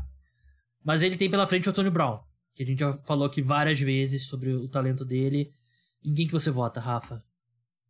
Se eu não me engano, foi 2018 tinha, que tinha. Toda vez que o Steelers ele foi, foi um dos últimos bons anos do Steelers, né? Ali ainda bem com o Big Ben, com o Antônio Brown, que toda vez que o Steelers estava perdendo, eu sempre tweetava. Não, tá tranquilo. Daqui a pouco vai vir um, uma bomba do Big Ben pro Antônio Brown e eles vão virar o jogo. E assim, era daquelas. Era tiro e queda. Foi o ano que ele foi cotado para ser MVP, eu não vou lembrar contra quem. Foi 2017, acho... 2017 né? O... Que foi o ano do Wentz. O Wentz machuca, aí o Tom Brady vence. O Felipe vai saber, saber essa. Acho que, acho que é essa mesmo, acho que é esse ano mesmo. 2017, né? Quase, quase, quase certeza que é esse ano mesmo. Ele foi, é. capa, do, foi capa do Madden tudo. É porque seguinte. 2016 é o draft do Wentz e do Goff, né? E aí foi no segundo ano que o, que o Wentz teve aquele ano de MVP que ele acabou se lesionando no final. E o Antônio Brown também se machucou no final. Acho que se ele tivesse jogado os 16 jogos, ele poderia ter um caso até melhor. Porque ninguém queria dar o prêmio pro Tom Brady, né, naquele ano. É, aquele ele ganhou por default, né? É. Assim, não que seja uma crítica. Ele jogou no nível de MVP, mas... É foi muito porque não, não tinha uma opção mais sexy, foi a opção pragmática. Uhum. Então, assim, eu acho que isso diz muito sobre o nível dele, assim, com todo respeito, vocês já inflaram muito a bola dele, a gente tá colocando isso contra um guard. É, é muito difícil de comparar. É, pra mim é o Antônio Brown também. Felipe, você também votaria nele? Antônio Brown, acho que acho que tá, eu vou ressaltar que a entrevista que o Mike Tom me deu por Pivot podcast é, é muito boa porque ele ele fala muita coisa do Antônio Brown de forma positiva, né? Porque tentam puxar pouco pro, pro negativo, falar, ah, o cara é meio dor na cabeça, não era? E o Mike Tom ele fala, não, é um cara que assim, é um cara que mais jogava sem medo, um cara que altruísta dentro de campo. Então, assim, no ápice, no ápice, o Antônio Brown era o melhor wide receiver da NFL. Então, acho que isso pesa bastante. Acho que a gente tem que discernir bastante do. tirar um pouco do que foi o Antônio Brown nesses últimos anos totalmente maluco e levar em conta o que ele, o que ele fez em campo. Seis anos seguidos de pelo menos 100 recepções, 1.200 jardas e 8 touchdowns, né? Que ele teve ano de 1.800 jardas, teve ano de... Não é, não é, não é mil, né? 1.200 é, jardas. Teve ano de 15 touchdowns e é, é realmente bem especial o que ele fez. Na outra semifinal, tem Rob Gronkowski contra Adrian Peterson. Felipe, em quem você vota? Eu vou votar no Rob Gronkowski. Vou votar no Rob Gronkowski porque acho que acho que que o Rob Gronkowski fez para a posição de Tyrande é mais impactante do que o Adrian Peterson fez para a posição de running back. Eu falei na, na, última votação que o Adrian Peterson, o volume dele, o credencia como o melhor running back da última década, mas o Rob Gronkowski, o que ele fez, ele mudou um pouco a posição, porque Nesse último draft, eu vi no último no do ano passado também, de Tyrants que estavam entrando na NFL falando, eu modelei meu estilo de jogo no Rob Gronkowski. É um cara que mudou a posição, ele mudou um pouco a visão do que é o Tyrant na NFL por conta do que ele fez, né? Um cara que é muito bom recebedor, mas um cara que também teve uma produção como bloqueador muito importante. Então acho que essa questão, porque durante muito tempo na, na década de 2000, por exemplo, a gente viu que Tyrande virou basicamente um recebedor extra em campo. Ele, ele era um pouco deixado de lado essa questão de bloqueio dele. E o Bill Belichick ele conseguiu reaver isso com, com o Rob Gronkowski, porque esse Tyrande recebedor no começo era o era o inominável, Aaron Hernandez. Então você teve, você teve essa questão que o Rob Gronkowski ele conseguiu retomar um pouco essa tradição de bloqueador de tight end e se posicionou como também um talvez o principal alvo do Tom Brady lá no Patriots. Então acho que é um cara que ele evoluiu a posição, então para mim ele, ele leva vantagem sobre o Brady Peterson nessa questão. É, eu vou de Rob Gronkowski também. Eu acho que o fato dele ser completo, né, como bloqueador, como recebedor e o sucesso coletivo dele também é, é, muito expressivo. O Adrian Peterson, assim, se você pega a carreira inteira do Gronk, a carreira inteira do Adrian Peterson, para mim seria um debate bem, bem importante, né? Mas o Adrian Peterson, sem 2007 a 2011, que foram quatro anos muito bons dele, inclusive aquele ano que ele chegou na final de conferência com o Brett Favre né, nos Vikings, aí seria um debate quente. Mas acho que o Gronk leva vantagem nesse, nesse quesito. Você concorda, Rafa? Concordo. Deixa eu falar um pouco mais do Gronk. Então temos a grande agora, final. Agora. Temos a grande final. Era. Tem disputa de terceiro lugar? Tem disputa de terceiro lugar? Terceiro lugar seria Zach Martin e Adrian Peterson. Eu acho que seria Adrian Peterson. Seria Adrian Peterson. Tava, tava, tava pensando aqui se eu votaria no Zach Martin, mas eu, eu votaria no Adrian Peterson em terceiro lugar. É, um clima aqui de Olimpíada. Pode ser tipo judô, né? Que. Não é no judô que os dois os dois ganham bronze, que, que É o boxe, né? Não? É o boxe. O, se o cara chega na final, ele garante medalha. Se o cara chega na semifinal, ele garante é, medalha. É, acho que é o boxe. Tem um que é o. Eu não lembro qual esporte, que é o que perde pro, pro campeão, é o, é o bronze. Enfim. É... Tem isso nas Olimpíadas? Acho que tem isso, não tem? Eu sei que eu fui bronze no jogo no dia olímpico do meu colégio porque eu perdi não, não, pro campeão. Não, então, isso, isso, tudo, isso tudo foi para isso. É, não, não foi para isso, mas eu, eu sempre presumi que existia na, na, das Olimpíadas de verdade. Mas, enfim. É... Então, parabéns, Adrian Peterson, terceiro melhor jogador dos últimos 10 anos. Isso tudo aqui é todo mundo querendo ganhar tempo para pensar aqui entre Antonio Brown e Rob Gronkowski, que é um debate bem duro bem duro mesmo. Eu vou começar aqui com, com o Rafael. Rafa, vamos começar a tentar destrinchar isso aqui. Você vai ter o primeiro voto, Antônio Brown ou Gronk. Então, eu vou votar no cara que eu acho que mais parecia um. Acho que todo mundo já fez isso em algum momento da sua vida. Que é você tinha um jogo de videogame, aí você pegava um cara, às vezes você dava seu nome para esse cara, você colocava ele com 2,50 metros de altura, é, velocidade máxima, força máxima, finalização máxima, né? A maioria das pessoas joga jogo de futebol. Eu acho que o Gronk, ele é o cara que eu já vi dentro de campo que mais, pelo menos no auge, ele não teve tanto tempo assim, mas o ele foi um cara que no auge ele tinha essa característica. Ele tem um touchdown contra os Colts, eu vou. Vai me fugir o nome do safety que ele jogou, mas a, a entrevista dele depois que, que ele deu foi basicamente os as pessoas, os caras vão trombando no Gronk. Os caras vão caindo no chão. Aí ele, aí ele, ele chega perto. É, o cara chamava Sérgio, acho que era o Sérgio Brown, alguma coisa assim. O Gronk simplesmente pega ele e joga para fora do campo com a mão. Aí o Gronk fala depois: É, I threw him out of the club. Eu joguei ele para fora do, da balada, tipo eu, eu acho que por ser um cara que parecia uma tunagem de um cara de videogame, ele é um cara que, assim, eu não gosto muito de, desse tipo de argumento, mas eu acho que a gente, numa discussão desse nível, a gente pode trazer. Ele é um cara que venceu muito mais dentro da liga do que o Antônio Brown. Uhum. Então eu acho que, assim, você falou que estava precisando de tempo, a, a minha escolha já estava definida entre os dois, eu prefiro o Gronk, mas para não, não parecer que foi tão no-brainer, assim, eu acho que se, se, se, a gente for pegar o número deles, talvez o Antônio Brown tenha sido um jogador mais consistente, é. até porque ele se manteve mais saudável. Mas eu prefiro o Brown. Eu voto nele. Felipe, em quem você vota? Eu vou votar no Gronk e repito tudo que eu falei da, na, na última votação. O cara que mudou a posição, o cara que teve no auge e se posicionou como o melhor tight end de todos os tempos. Então acho que isso leva vantagem sobre o Antônio Brown.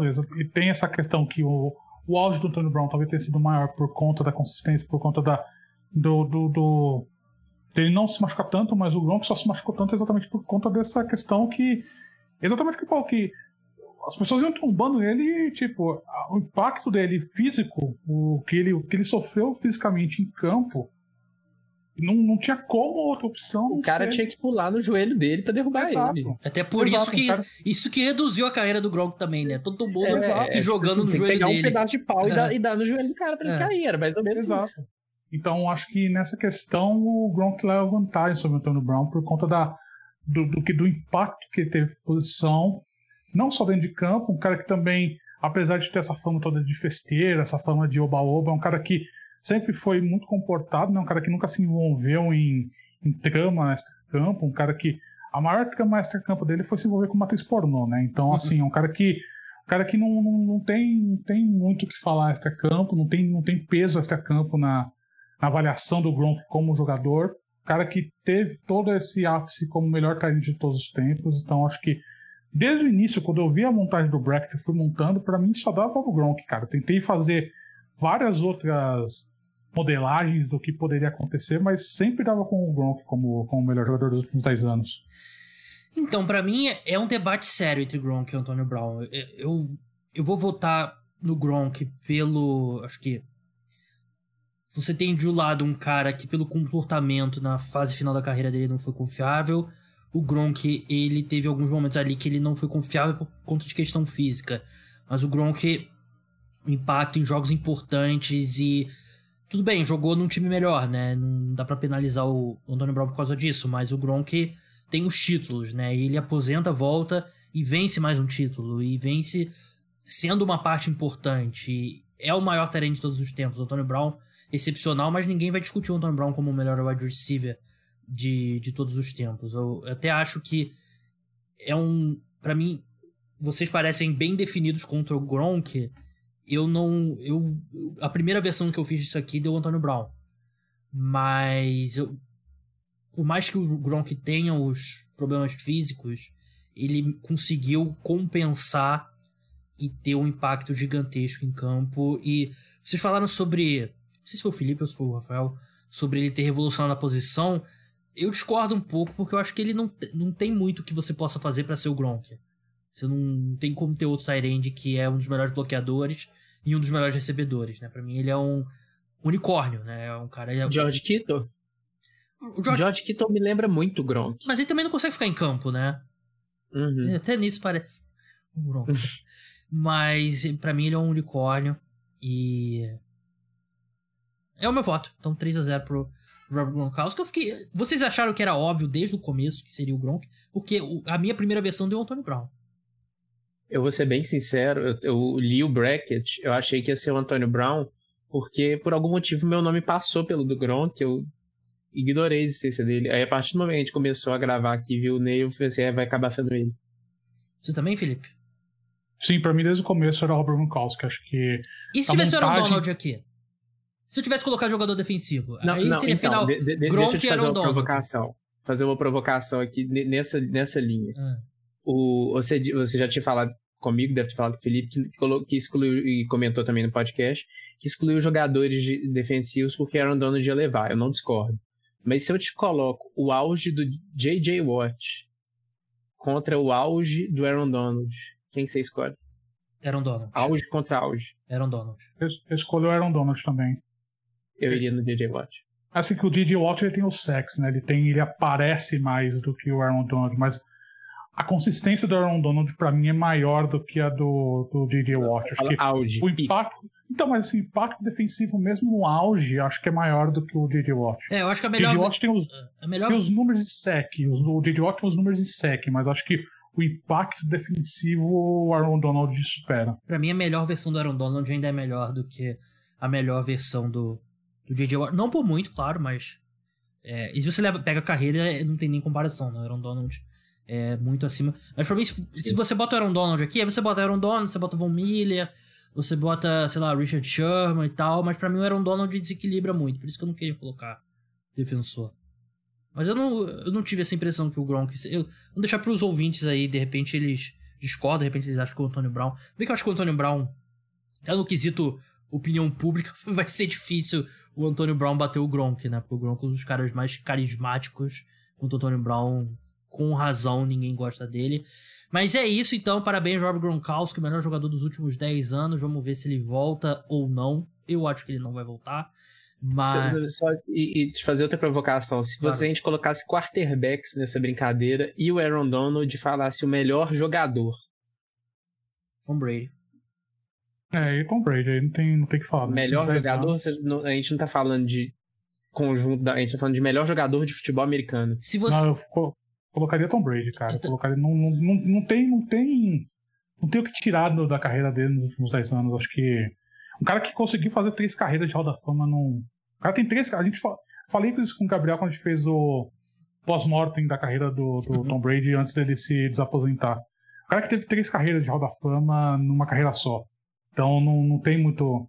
Acho que é absurdo, acho que é absurdo. Não tem muito o que, que discutir aqui. Mesmo o, o topo do Aaron Donald ser absurdo, não, acho que não tem o que tirar dos últimos 10 anos do Tom Brady. E se a gente faz melhor versão de um jogador nos últimos 10 anos? Tipo, melhor uma temporada.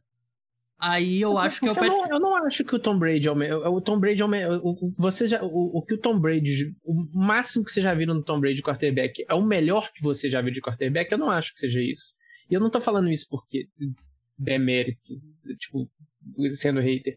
Eu acho que o Patrick Mahomes é um quarterback melhor que ele se você pega, tipo, melhor versão que o Bel colocou. É, eu acho que a melhor versão é o Patrick Mahomes 2018. Sim. É, mas quando você fala melhor jogador, eu acho que tem que incluir o volume também, entendeu? Que aí melhor jogador para mim é igual melhor é, carreira. E aí o Tom Brady não tem o que tem que retocar. Mas agora você fala melhor versão, Sim, você pega um jogador, tipo, como se fosse um vinho.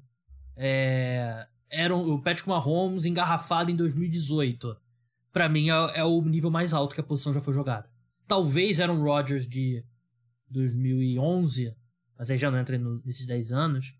Mas eu acho que tem um argumento muito sólido a ser feito que o Patrick Mahomes teve a melhor temporada da história de um quarterback na, na NFL. Eu concordo. Então fica para a próxima off-season, a gente faz esse bracket aí das versões vinho, né, do jogador, né? Patrick Mahomes 2018. Qual seria o ano do Peyton Manning, Rafa? Putz, eu, eu, eu, eu acho que a, o Felipe vai saber falar melhor que eu. Seria o 2005 ou 2013? Acho que eu acho que seria 2005. Acho que acho que seria 2005. Porque, porque 2013 era um outro jogador já. Acho que Peyton Manning em 2005 era realmente o topo do topo do topo. Eu, eu, eu gosto muito do 2000, eu gosto muito de 2009. O Peyton Manning, ele não, assim, talvez essa, essa, o Tom Brady ele tem um volume de, de carreira que, que influi um pouco isso, mas se a gente for bem justo, o Tom Brady ele não é um cara tão completo quanto o Patrick Mahomes, né? O Peyton Manning, eu acho que a gente vê isso mais nele, até pela, pela forma como ele terminou a carreira.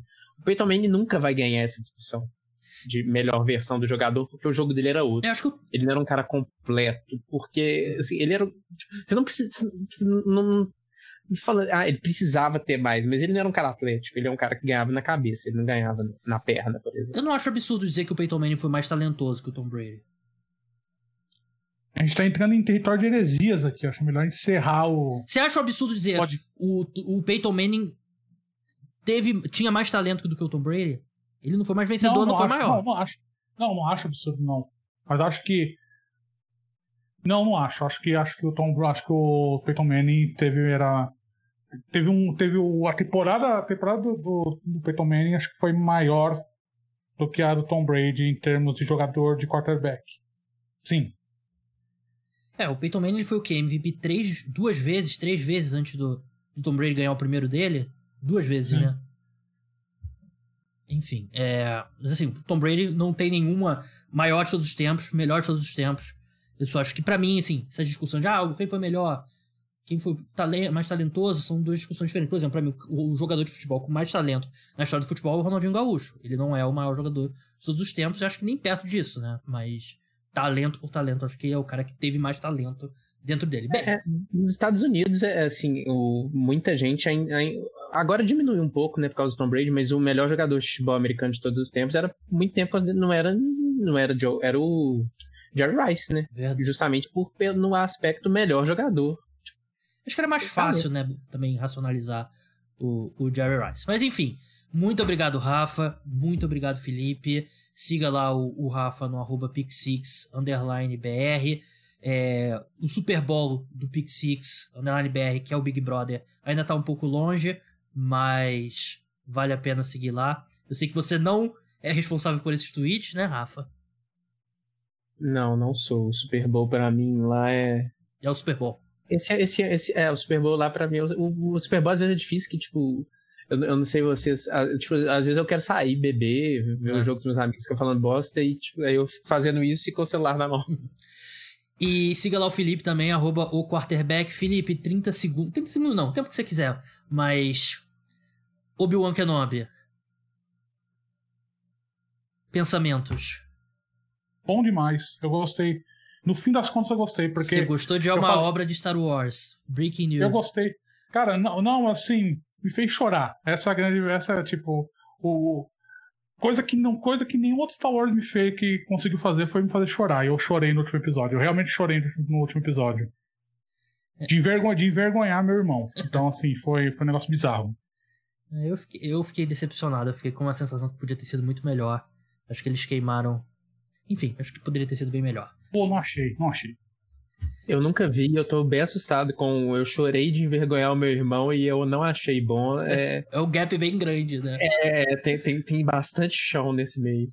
Assista depois e. Não sei se é fã de Star Wars, pelo jeito não é, se você não assistiu. Nunca vi. Eu já vi, não vou falar que eu nunca vi um minuto, nunca vi mais de 30 minutos de Star Wars. Eu vou embora, eu vou embora. É, bom momento pra gente encerrar. Bom momento pra gente encerrar o podcast. Valeu, pessoal. Muito obrigado.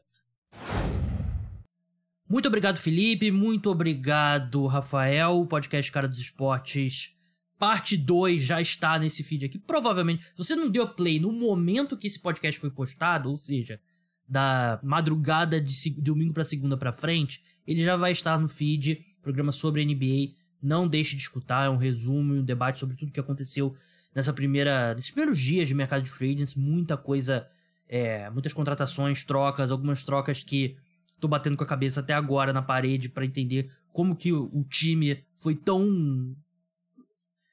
Que burro. Talvez seja a palavra certa, mas é, é um pouco. É, seria grosseria da minha parte? Não sei. Mas, enfim, não deixe de escutar a segunda parte do programa. E se você puder, não deixe de se tornar apoiador. Então, vamos lá.